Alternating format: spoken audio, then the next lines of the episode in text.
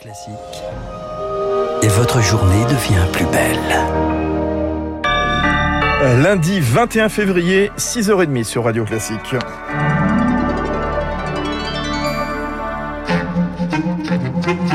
La matinale de Radio Classique avec Fabrice Lundy.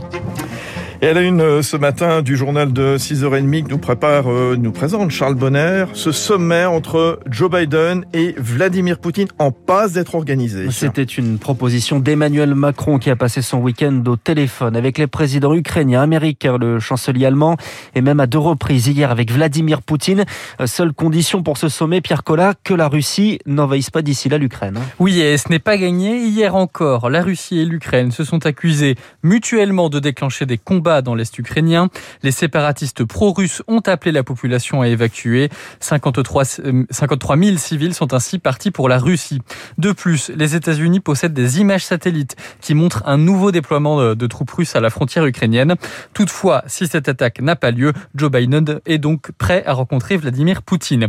Première étape jeudi avec une entrevue entre les chefs de la diplomatie russe et américaine. Sergei Lavrov et Anthony Blinken vont préparer la rencontre des deux présidents. D'ici là, Jean-Yves Le Drian, ministre des Affaires étrangères, doit s'entretenir avec Sergei Lavrov et une réunion extraordinaire de l'OSCE, dont la Russie et les États-Unis sont membres, va se tenir dans la journée. Pierre Collat, la crise ukrainienne bouscule l'agenda d'Emmanuel Macron, pas encore officiellement candidat. L'annonce arrivera, c'est une certitude, dans les 15 prochains jours, avant le 4 mars, date limite des dépôts des 500 parrainages. En attendant, le président presque candidat en grange de soutien venu de la gauche, l'ancienne ministre de la Santé, Marisol Touraine, et l'ancienne garde des Sceaux, Elisabeth Guigou, impliquée quant à elle pour faire le lien entre l'AREM et le monde de la justice, de ralliements qui permettent à Emmanuel Macron de continuer à capitaliser sur les anciens électeurs de François Hollande, selon le politologue Jérôme Sainte-Marie. Les électeurs qui viennent de la gauche constituent un élément essentiel. Cet électorat a constitué presque la moitié de l'électorat d'Emmanuel Macron en 2017. C'est un message qui est envoyé vers l'électorat de François Hollande pour dire que Emmanuel Macron demeure quelqu'un qui, malgré certains axes de sa politique, n'est pas assimilable à un président de droite. Et comme on sait que toute une famille qui appartient à ce qu'on appelait autrefois la deuxième gauche, les strauss qui auparavant avaient été rocardiens, eh bien, toute cette famille-là a peuplé les rangs du parti de la République en marche. Je pense que ces ralliements, qui sont plutôt des piqûres de rappel, eh bien, auront une certaine efficacité. Un oral sur l'économie. Six candidats présenteront leur programme devant 450 chefs d'entreprise réunis par le MEDEF. C'est ce matin à 9h avec trois grands absents. Jean-Luc Mélenchon et Christiane Taubira ont refusé l'invitation et Emmanuel Macron donc pas encore candidat. La chasse se fait une place dans la campagne. Un nouvel accident ce week-end avec la mort d'une femme de 25 ans près d'Aurillac. L'auteur du tir, une mineure de 17 ans, sa garde à vue pour homicide involontaire est prolongée. Le débat de, sur la chasse est donc relancé. Certains sont prêts à s'attaquer à ce loisir euh, pratiqué par 4 millions de potentiels électeurs à Mignard. Quelques heures après le drame, Yannick Jadot a été le premier à s'exprimer. Il faut réglementer la chasse, il y a urgence, dit-il. Euh, le candidat Europe Écologie Les Verts, qui avait déjà réclamé l'interdiction de cette activité les week-ends et vacances scolaires.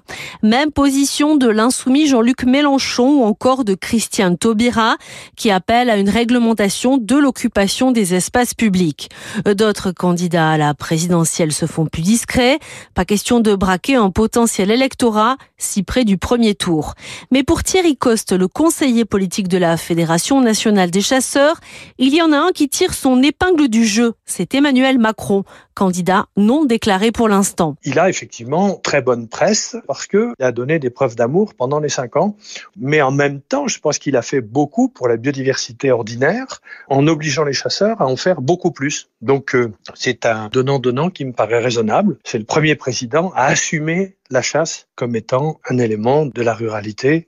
Nicolas Sarkozy ou François Hollande ou Jacques Chirac ont été beaucoup plus flous sur ces sujets-là. Des présidents que pourtant Thierry Coste a conseillé lors de leur passage à l'Élysée. Anne Mignard. La Réunion, toujours en alerte rouge cyclonique. Des vents violents sont encore attendus avec le passage du cyclone Emennati.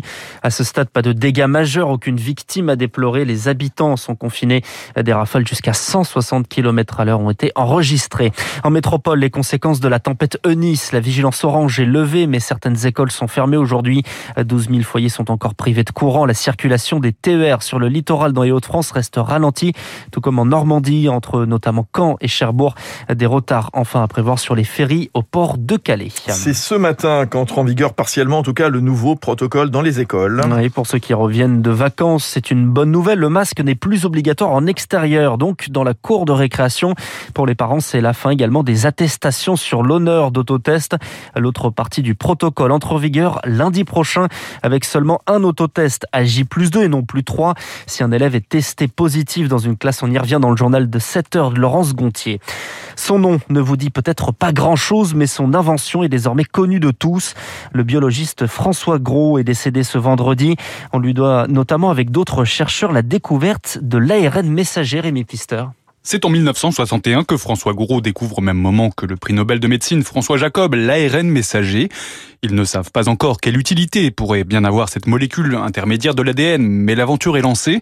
60 ans plus tard, cette technologie est utilisée dans des traitements anticancéreux contre la sclérose en plaques et surtout évidemment dans les vaccins contre le Covid-19. Entré après la guerre à l'Institut Pasteur, François Gros en deviendra le directeur de 1976 à 1981. Recherche sur les antibiotiques, recherche sur le patrimoine génétique de l'homme. François Gros, c'est près d'un demi-siècle de biologie moléculaire moderne. Au début des années 80, il devient conseiller scientifique à Matignon au moment où le sida fait son apparition en France.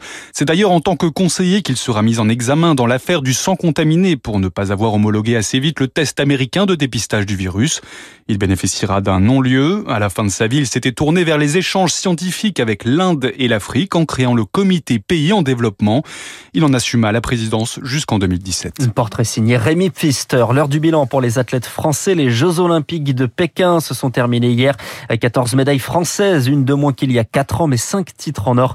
Satisfaisant pour la ministre des Sports. Les Jeux paralympiques d'hiver s'ouvrent le 4 mars. Et puis un mot de football. Et le faux pas de l'Olympique de Marseille battu hier au Vélodrome 2-0 par le promu Clermont. Merci à tout à l'heure, Charles Bonner.